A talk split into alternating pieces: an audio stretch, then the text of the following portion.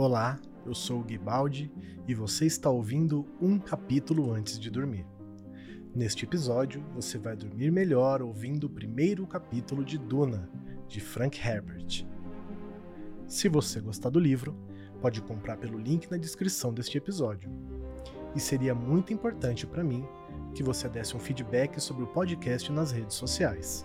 É só procurar por arroba umcapítulopod no Twitter e Instagram. Então deite-se, relaxe e durma. Vamos lá?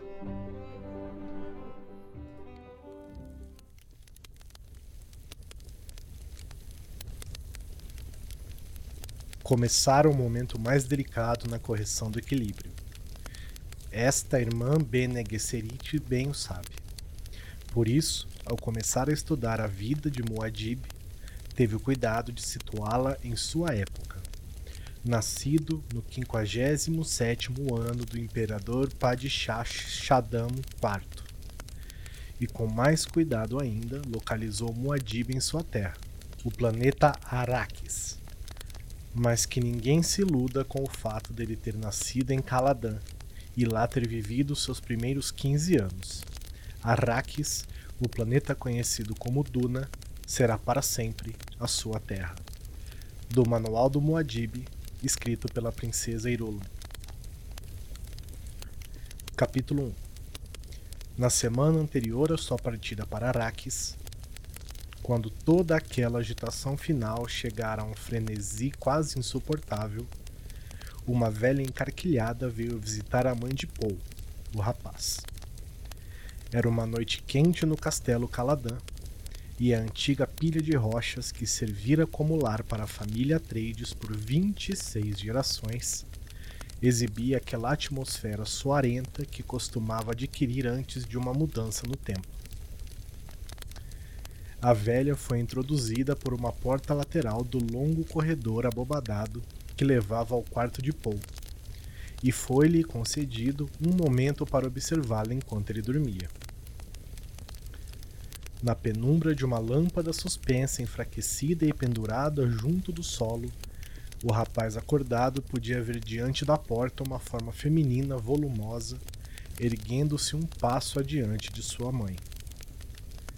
A velha, que parecia uma bruxa com o cabelo como teias de aranha embaraçadas, feições escurecidas pelo capuz e dois olhos como joias brilhantes, ele não é muito pequeno para sua idade, Jéssica.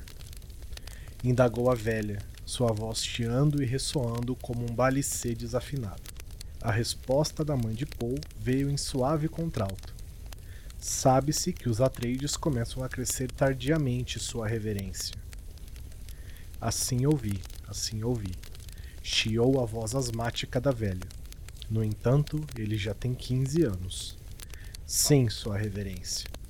Está acordado e nos escutando, esse maroto, riu a velha. Mas a realeza precisa ser bem mateira se ele é realmente o Kwisatz Haderach. Bem, nas sombras de seu leito, Paul conservava os olhos semicerrados. Os dois ovais brilhantes formados pelos olhos da bruxa pareciam reluzir, expandindo-se ao fitá-la. Durma bem, seu molequinho esperto, disse ela. Amanhã precisará de toda a sua esperteza para enfrentar meu Gondiabar. Então ela se foi, empurrando sua mãe para fora e fechando a porta com uma pancada seca. Paul ficou acordado pensando: o que será um Gondiabar? Em todas as perturbações desse tempo de mudanças, a velha fora a coisa mais estranha que presenciara: sua reverência e o modo como ela tratara sua mãe Jéssica como se ela fosse uma criada em vez do que ela realmente era, uma dama Bene Gesserit, uma concubina do duque e mãe de seus herdeiros ducais. Seria um Gondiabar, alguma coisa pertencente a Araques e que ele precisaria conhecer antes de chegar lá? Repetiu as estranhas palavras da velha, Gondiabar, Kwisatz Haderach. Havia tanto que aprender. Arrakis devia ser um lugar tão diferente de Caladan, que a mente de Paul rodopiava com seus novos conhecimentos. Araques, Duna, planeta deserto. Tufir Hawat, o mestre dos assassinos de seu pai, lhe explicara. Os Harkonnen, seus inimigos mortais, haviam ocupado Araques durante 80 anos, mantendo o planeta como um semifeudo, sob um contrato com a companhia Shoan, para minerar a especiaria geriátrica Melange. Agora, os Harkonnen partiriam e seriam substituídos pela Casa dos Atreides, na forma de um feudo completo. Uma vitória aparente do Duque de Leto. No entanto, disse Hawat, essa aparência guardava um perigo mortal, sendo o Duque tão popular entre as grandes casas de Landshat. E um homem popular atrai o ciúme dos poderosos, concluíra Hawat. Arrakis, Duna, planeta deserto. Poe adormeceu para sonhar com uma caverna de Arrakis, com pessoas silenciosas movendo-se à sua volta na luz mortiça dos brilho globos. Era um lugar solene, como uma catedral, e ele ouvia um ruído fraco, como água gotejando. Enquanto sonhava, Paul tinha certeza de que se lembraria quando acordasse. Ele sempre se lembrava dos sonhos que eram previsões. O sonho se apagou. Paul acordou sentindo o calor de seu leito, pensando: esse mundo do castelo Caladan, sem brinquedos nem companheiros de sua idade, talvez não merecesse tristezas na despedida. Seu professor, Dr. Yue, havia insinuado que o sistema de classes Falfreluches não era tão rígido em Arrakis o planeta abrigava gente que vivia nas margens do deserto, sem caides ou bachares para comandá-los. Eram os povos esquivos da areia chamados Fremen, e nem os recenseamentos da Armada Imperial os registravam. Arrakis, Duna, planeta deserto. Sentindo suas próprias tensões, Paul decidiu praticar uma das lições de corpo-mente ensinadas por sua mãe Três inspirações rápidas acionaram a resposta. Caiu numa consciência flutuante, focalizando sua percepção, dilatação arterial, evitando o mecanismo divagador da mente, ter consciência por escolha, sangue enriquecido regando as áreas sobrecarregadas. Não se obtém comida, abrigo, liberdade somente com instinto. A consciência animal é incapaz de se estender além do momento presente e não conhece a ideia de que suas vítimas possam se extinguir. O animal destrói e não produz. Os prazeres animais permanecem próximos dos níveis de sensação e evitam o perceptivo. Os humanos necessitam de uma tela de fundo através da qual possam perceber seu universo. Consciência focalizada por escolha, isso produz a sua tela. A integridade corporal segue o fluxo sanguineural de acordo com a mais profunda consciência das necessidades celulares. Todas as coisas, células, seres são inconstantes. Lute pela permanência de fluxo interno.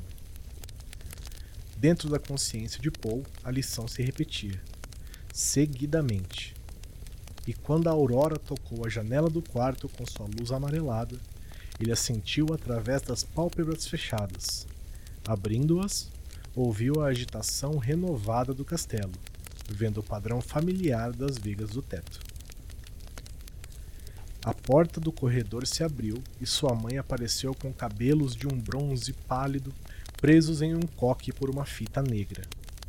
O rosto oval, desprovido de emoção, com os olhos verdes a fitá-la com solenidade. Já está acordado? Dormiu bem? Sim.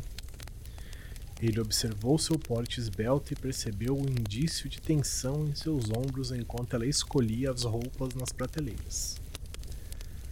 Outro não teria notado essa tensão, mas ela o treinara bem nos ensinamentos Bene Gesserit, nas observações das minúcias, Voltou-se, trazendo-lhe um casaco semi-formal. Estava lá a crista vermelha do falcão, o símbolo dos Atreides, sobre o peito. Vista-se depressa, disse ela. A reverenda madre está esperando. Sonhei com ela uma vez, respondeu Paul. Quem é ela? Ela foi minha professora na escola de Bene Gesserit. Agora é a reveladora da verdade para o imperador. E Paul, Jéssica hesitou. Você deve contar a ela sobre seus sonhos. Contarei. Foi com sua ajuda que ganhamos Arrakis? Nós não ganhamos Arrakis. Jéssica sacudiu a poeira das calças que escolhera para ele e colocou-as junto com o casaco, no suporte ao lado da cama. Não deixe a reverenda madre esperando. Paul se sentou segurando os joelhos. O que é um Gondiabar? Novamente, o treino que ela lidera mostrava a ele sua hesitação quase imperceptível, fazendo-o sentir medo. Jéssica caminhou até a janela, abriu as cortinas e olhou através dos pomares junto ao rio, na direção do Monte Siúbe. Você aprenderá a respeito do Gondiabar muito breve.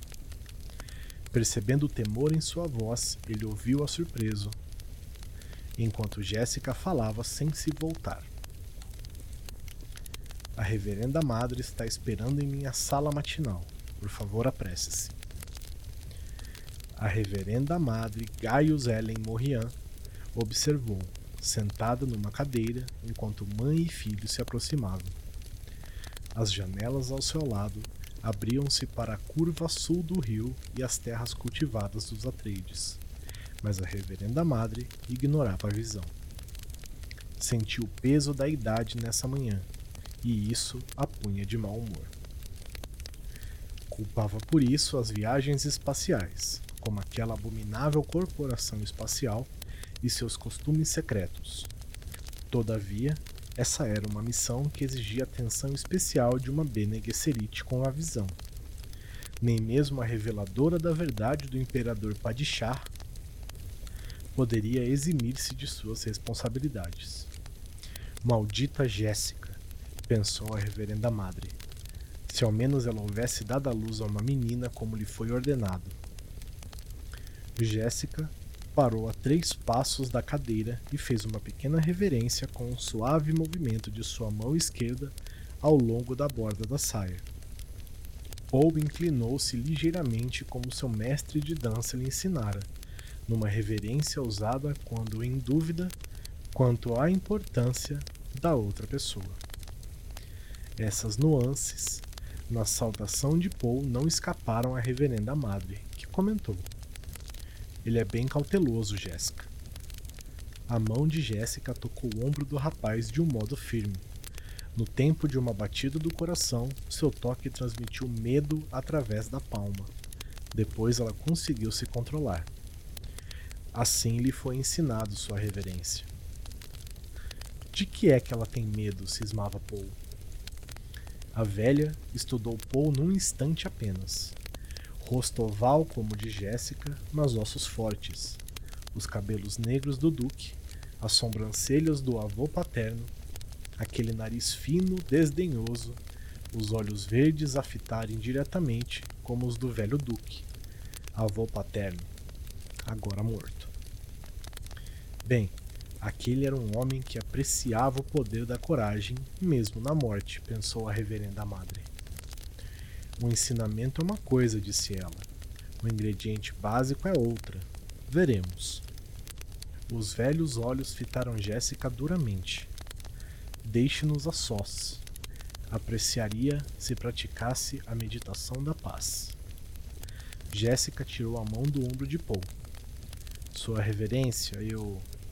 Jéssica, você sabe o que deve ser feito. Paul olhou para sua mãe intrigado. Jéssica se impertigou.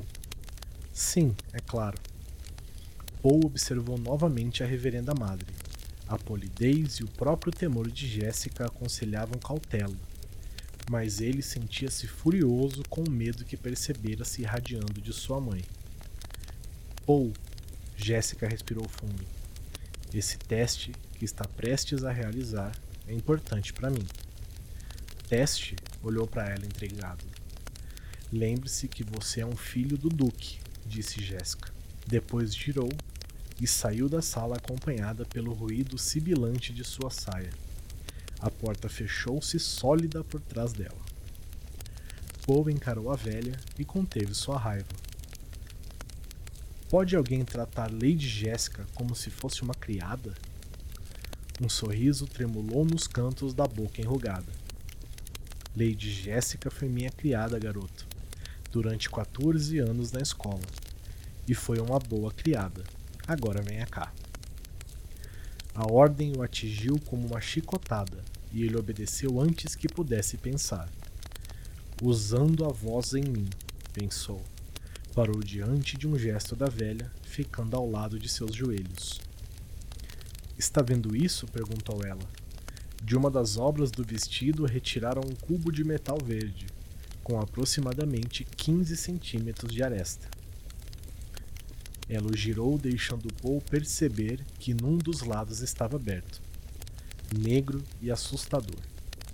Nenhuma luz penetrava aquela escuridão. Ponha sua mão dentro dessa caixa. O medo percorreu o corpo de Paul.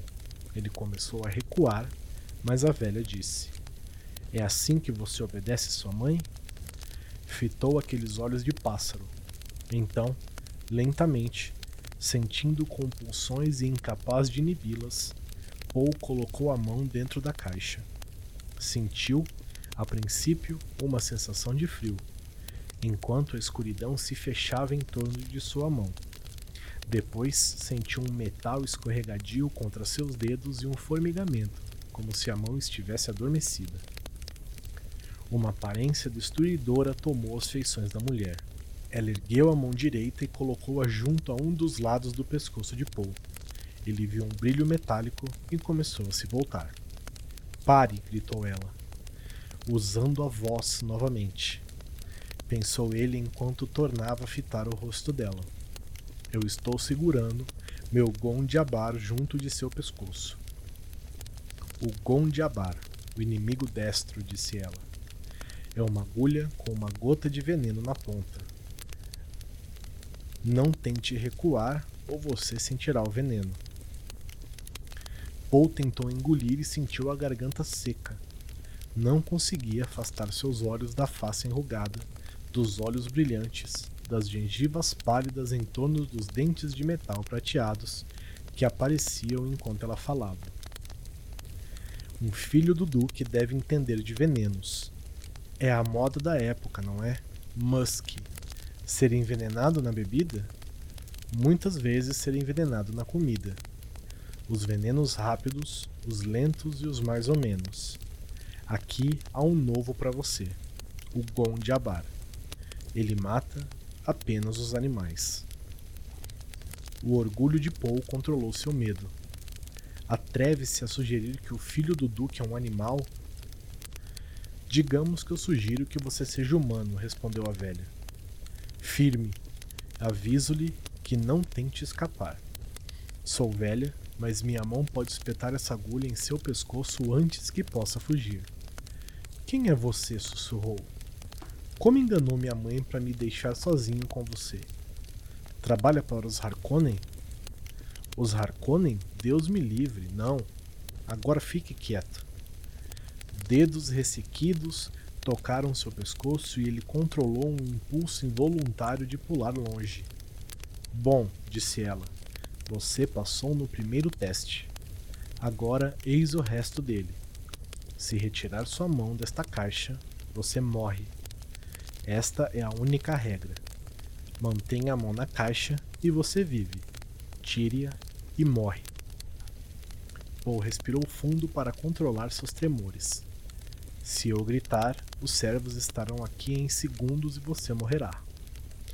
Servos não passarão por sua mãe, que monta guarda diante daquela porta. Confie nisso. Sua mãe sobreviveu a este teste. Agora é a sua vez. Sinta-se honrado. Raramente submetemos a este teste as crianças do sexo masculino. A curiosidade reduziu o medo de Paul até um nível controlável. Ele sentia sinceridade na voz dela. Não havia como negá-la. Se sua mãe estava guardando aquela porta, se era realmente um teste. O que quer que fosse, ele estava preso, apanhado como numa armadilha por aquela mão em seu pescoço, o Gon de Abar. Lembrou-se da resposta da litânia contra o medo, que sua mãe lhe ensinara a partir do rito Bene Gesserit. Eu não temerei. O medo é o assassino da mente. Medo é a morte pequena que traz a obliteração. Enfrentarei meu medo, não permitirei que ele passe sobre mim ou através de mim. E quando ele se for, voltarei minha visão interna para olhar sua trilha. Por onde o medo passou, nada restou, apenas eu permaneço. Sentiu a calma retornar e disse: Vamos com isso, velha. Velha, retrucou ela, você tem coragem, isso é inegável. Bem, veremos. Ela se inclinou sussurrando. Você vai sentir dor na mão que está dentro da caixa. Dor.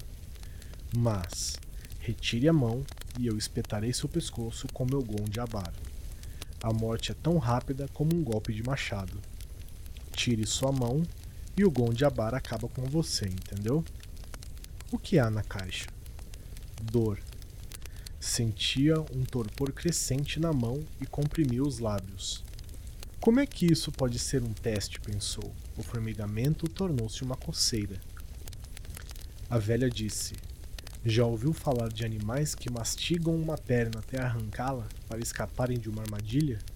Este é um truque animal. Um humano permaneceria na armadilha, suportaria a dor, fingiria estar morto para matar o caçador e eliminar a ameaça aos seus semelhantes. A coceira tornou-se uma fraca sensação de queimadura. Por que está fazendo isso? perguntou ele. Para determinar se você é humano. Fique calado. Paul fechou a mão esquerda enquanto a sensação de queimadura aumentava na outra mão. Ela crescia lentamente, calor sobrepondo-se a calor sobre calor. Sentia as unhas da mão que estava livre penetrando na sua palma. Tentou flexionar os dedos em fogo, mas não conseguiu movê-los. Isso queima, sussurrou. Silêncio. A dor pulsava em seu braço enquanto o suor aparecia na testa. Cada fibra de seu ser implorava pela retirada da mão daquela abertura flamejante. Mas o Gonde abar. Sem mover a cabeça, ele tentou mexer os olhos para ver aquela agulha terrível junto ao seu pescoço. Sentiu que estava respirando de modo ofegante. Tentou se controlar, mas não pôde. Dor. Seu mundo esvaziou-se de tudo, exceto a mão imersa em agonia e aquela cara ancestral a observá-lo, a alguns centímetros dele e seus lábios pareciam tão secos que tinha dificuldade para separá-los. A queimadura, a queimadura. Pensou que podia sentir a pele negra como se contraindo e soltando sua mão agonizante, a carne frigindo e caindo até que somente restassem ossos carbonizados. E então a dor parou.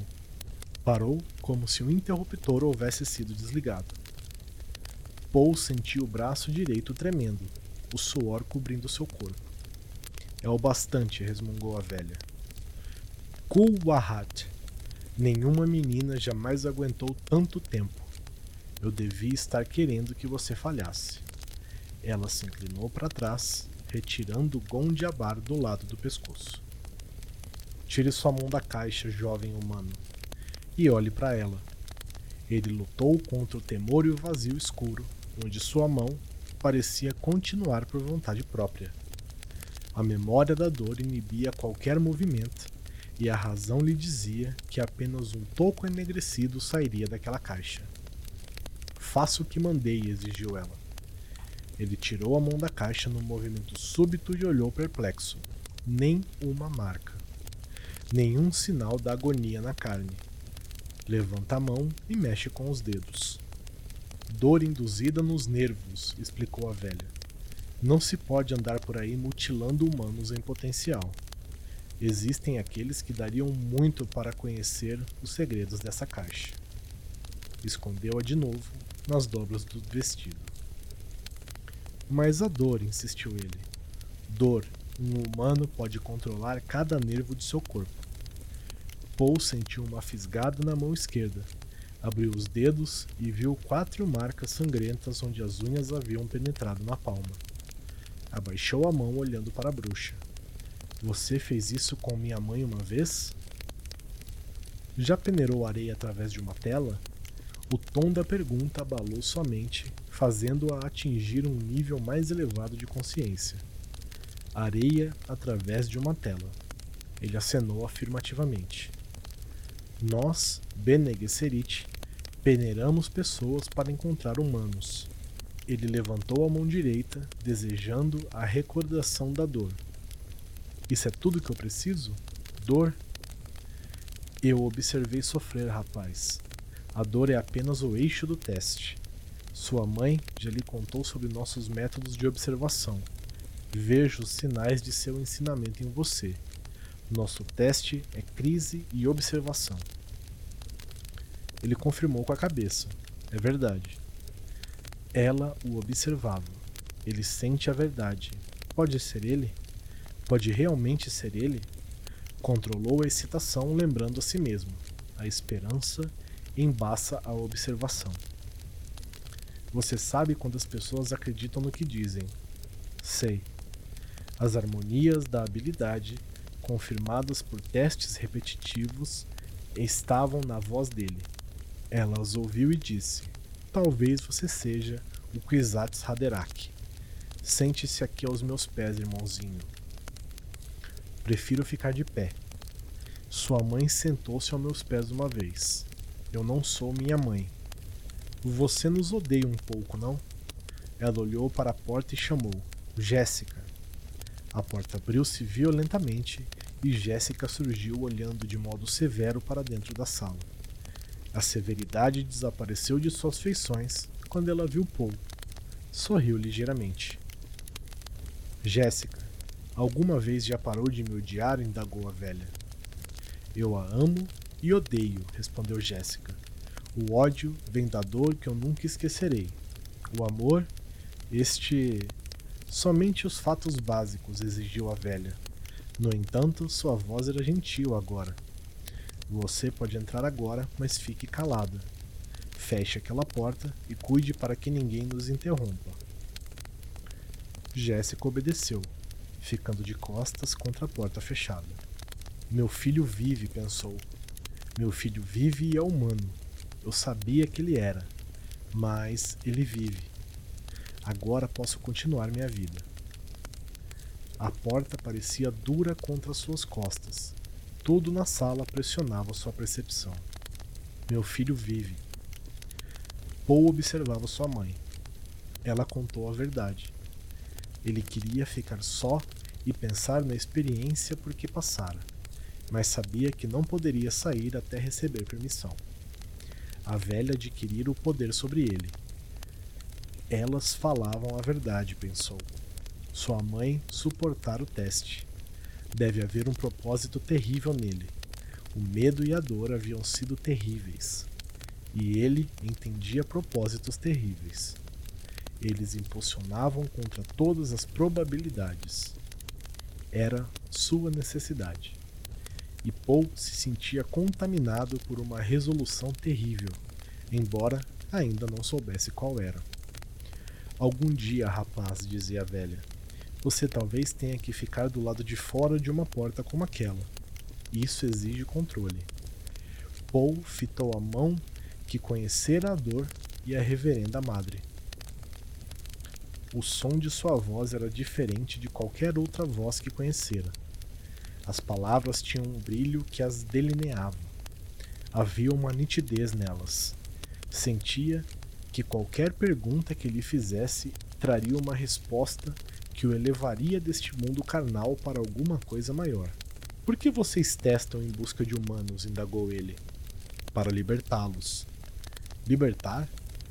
Houve um tempo em que os homens abdicaram do pensamento em favor das máquinas, na esperança de que as máquinas os fariam livres. Mas isso permitiu apenas que outros homens com máquinas os escravizassem.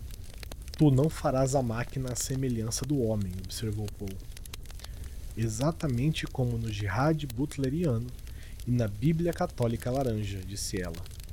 Mas o que a Bíblia Católica Laranja deveria dizer é: Tu não farás uma máquina para imitar a mente humana.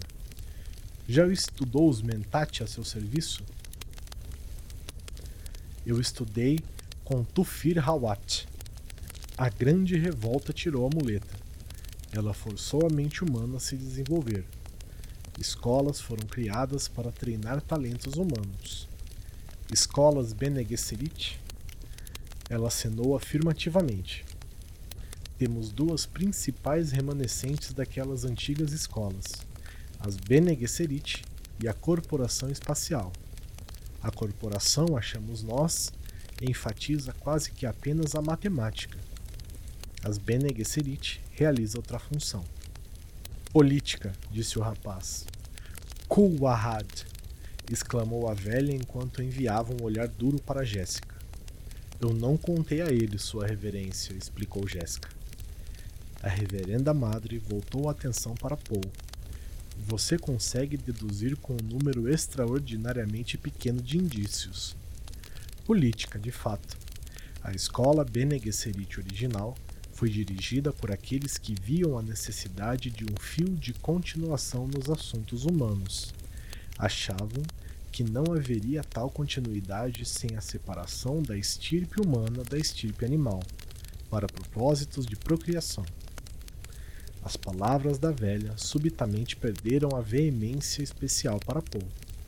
Ele sentia uma ofensa contra o que sua mãe chamava de seu instinto de retidão. Não era que a reverenda amada estivesse mentindo para ele. Ela obviamente acreditava no que dizia. Era algo mais profundo, algo preso à sua terrível resolução. Ele disse: Minha mãe me diz que muitas Bene Gesserit das escolas não conhecem seus ancestrais. As linhas genéticas se encontram sempre em nossos registros, respondeu ela. Sua mãe sabe que, ou ela é de ascendência Bene Gesserit, ou sua estirpe foi considerada aceitável em si mesma. Por que ela não pode saber quem são seus pais? Algumas podem, muitas não. Podemos, por exemplo, querer uni-la a um parente próximo para produzir um fator dominante em alguma tendência genética. Nós temos muitas razões. Novamente, Paul sentiu uma ofensa contra sua retidão. Comentou: Vocês exigem muito de si mesmas. A reverenda madre olhou para ele imaginando: Terei percebido uma crítica em sua voz? Nós carregamos um fardo pesado, disse ela. Paul se sentia emergindo cada vez mais no choque produzido pelo teste. Ele lançou um olhar de avaliação sobre ela e disse: Você diz que eu talvez seja o Kwisatz Haderach. O que é isso? Um Gondiabar humano? Paul, pediu Jéssica, você não deve usar esse tom. Eu cuidarei disso, Jéssica, interrompeu a velha. Agora, rapaz, você tem conhecimento da droga reveladora da verdade? Vocês a tomam para aumentar sua habilidade em detectar falsidade. Minha mãe me contou. Já teve a oportunidade de vê-la em transe verdadeiro?